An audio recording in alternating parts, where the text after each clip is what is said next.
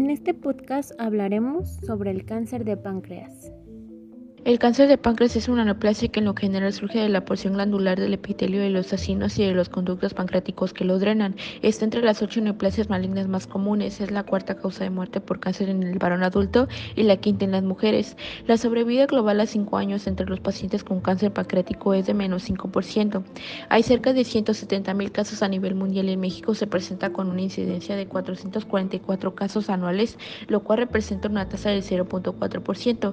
El cáncer de páncreas es más frecuente entre la sexta y la séptima década de la vida y con preferencia por la raza negra. Se menciona que el principal factor de riesgo es el tabaquismo, el cual aumenta el riesgo en aproximadamente 1.5 veces. El consumo de alimentos con elevada cantidad de nitrosaminas, como es el caso de los procesados, el elevado consumo graso y la exposición al aluminio, el quitrán y el carbón, así como condiciones que someten a los pacientes a radiaciones con fines terapéuticos.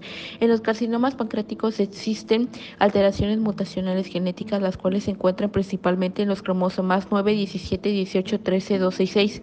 Las principales mutaciones que se encuentran son a nivel del oncogen RAS en un 80%, 80 y 90% y en los genes supresores del tumor del P53 y la inactivación del gen SMA-4. Otras mutaciones destacables son las que se presentan en el gen P16 relacionada con el cáncer pancreático familiar y la mutación a nivel del BRCA2. Las mutaciones genéticas previamente descritas promueven el cese de la apoptosis e inducen la proliferación y el crecimiento incesante del epitelio glandular exocrino pancreático. Cerca del 90 al 95% de los carcinomas del páncreas son adenocarcinomas y de estos, 75 al 80% se encuentran ubicados en la cabeza del páncreas. Por lo tanto, el 15 a 20% se presentarán en el cuerpo y la cola de este órgano. La principal vía de diseminación es la extensión directa, la cual se presenta en un 60 al 60 al 70%. Le sigue la diseminación linfática. El hígado es el principal órgano de afectación metastásica por cáncer de páncreas y se presenta en un 60 al 70%. Las manifestaciones clínicas incluyen la pérdida del peso, ictericia, dolor epigástrico y en pacientes ya con enfermedad metastásica la hepatomegalia, vesícula palpable no dolorosa, la diabetes y la pancreatitis. Los estudios para el diagnóstico es mediante la realización de la biometría hemática, química sanguínea, tiempos de coagulación y sobre todo pruebas de la función hepática, tomando atención en la fosfatasa alcalina, bilirrubinas y albumina. El marcador más sensible para el estudio de esta neoplasia es el antígeno CA19-9. Su elevación ante un cuadro clínico como el antes descrito puede ser indicativo de esta neoplasia. Y finalmente el tratamiento puede ser quirúrgico o mediante quimioterapia. Los marcadores tumorales presentes en el cáncer de páncreas va a ser el CD44, CD133 y BMI.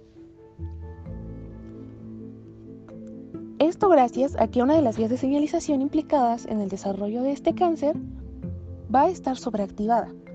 A esta se le conoce como vía de Head-Hog, la cual va a provocar alteraciones genéticas y epigenéticas que van a llevar a una desregulación de su vía de señalización afectando todas las rutas en las que participa e induciendo la proliferación celular vía NMIC, que tiene un papel en la regulación del crecimiento y proliferación celular. Aunque estas anteriores son importantes de mencionar, cabe recalcar que no es la que más se utiliza para este cáncer, sino más bien es el antígeno CA199 que vamos a tener que tiene una sensibilidad de entre el 69 al 93% y una especificidad del 79 al 98%.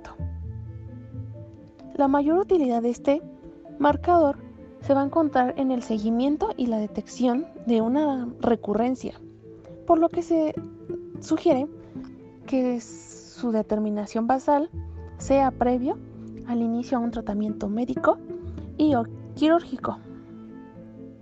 Hay que recordar también que este antígeno no va a estar presente en, todos los pacientes que presenten cáncer y que así pueden existir personas que van a tener estos niveles alterados y van a tener otra causa diferente al cáncer. El nicho consiste en células cancerosas, células estromales y componentes extracelulares. Las células estromales que contribuyen a la progresión de cáncer de páncreas son pancreatic islet cells, células supresoras, macrófagos asociados a tumores y células T reguladoras o TREX. Estas células secretan componentes extracelulares y matriz extracelular, así como metaloproteinosa de matriz y factores de crecimiento para poder mantener el nicho. Las características principales del nicho es la, es la desmoplasia y la inmunosupresión. La desmoplasia está asociada a un, pobre diagnóstico y resistencia a las quimioterapias es importante ya que establece el ambiente de hipoxia que es importante para la agresividad, reprogramación metabólica, inhibición de la apoptosis, proliferación, resistencia de tratamiento, invasión y metástasis. La inmunosupresión. El sistema inmune promueve la progresión del cáncer de páncreas estableciendo condiciones favorables para la inmunosupresión y metástasis. Los linfocitos infiltrantes de tumores muestran relaciones con CD4 y CD8 y células dendríticas, que su función es matar a las células tumorales. Las células cancerosas pancreáticas inhiben a CD8 y la activación de células T y regulan la existencia de células inmunitarias. El tumor decrece en la expresividad de MHC para prevenir el reconocimiento por CD8 y células T. Las citoquinas inmunosupresoras como interleucina 10 y TGF-beta son secretadas durante el cáncer y están involucradas para elevación inmune. Pancreatic stellate cells están en un estado de quiescencia, pero durante el cáncer se encuentran activadas. Son importantes porque contribuyen principalmente a la desmoplasia. La inhibición de estas células es un objetivo terapéutico debido a que inhibe a la desmoplasia. TREX, que es un supresor de células T, son reclutadas por el nicho y juegan un rol en la inmunosupresión durante la progresión del cáncer. Inhiben el efecto de las funciones de las células T y promueven el cáncer por vía de trail. Las células mieloides supresoras juegan un rol en la inmunosupresión. Sus biomarcadores son CD11B y CD33, así como HLA-DR. Los macrófagos asociados a tumores promueven la desmoplasia facilitando a pancreatic stellate cells. También inducen a LL37 en respuesta al factor de crecimiento, incrementa la pluripotencia, autorrenovación, invasión y de las células troncales cancerosas. Asimismo, induce la angiogénesis secretando factores proangiogénicos, citoquinas y factores de crecimiento, asimismo como al factor de crecimiento vascular endotelial. Por último, hablaremos de la implicación de las células troncales cancerígenas en el cáncer de páncreas. Debemos de tener en cuenta que el origen de estas células troncales va a ser a partir de las células somáticas con mutaciones, con ganancia de función y una pérdida en el control de las mismas, las cuales van a brindar las posibilidades para que se forme una célula troncal cancerígena. Uno de los puntos importantes aquí es que la sinasa 1 va a promover la regeneración inducida por lesiones en el páncreas y va a delimitar a las células troncales cancerígenas, facilitando así la iniciación de un tumor en el páncreas. Y bueno, debemos de tener en cuenta que las células troncales cancerígenas van a tener características como la capacidad de sustentabilidad, autorrenovación y una inherente plasticidad fenotípica para la diferenciación de linajes heterogéneos. Así pues, las células troncales cancerígenas se les ha implicado un muy mal pronóstico y están relacionadas con la oncogénesis y con la resistencia al tratamiento. Sin embargo, actualmente se les estudia como un objetivo terapéutico a largo plazo.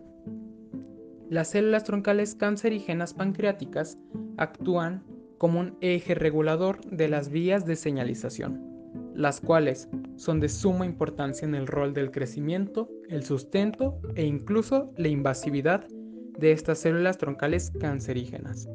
Uno de los ejemplos más importantes sería el de CD133 y CXCR4, los cuales son dos marcadores que se encuentran en la superficie de las células troncales cancerígenas y que le brindan a esta misma la posibilidad no solo de proliferación, sino de una adecuada invasividad o lo que se le podría conocer como metástasis. En conclusión, debemos de tener en cuenta que las células troncales cancerígenas son la piedra angular para la oncogénesis llevando a cabo cambios metabólicos para una adecuada proliferación, invasividad y un muy mal panorama para tan macabra enfermedad.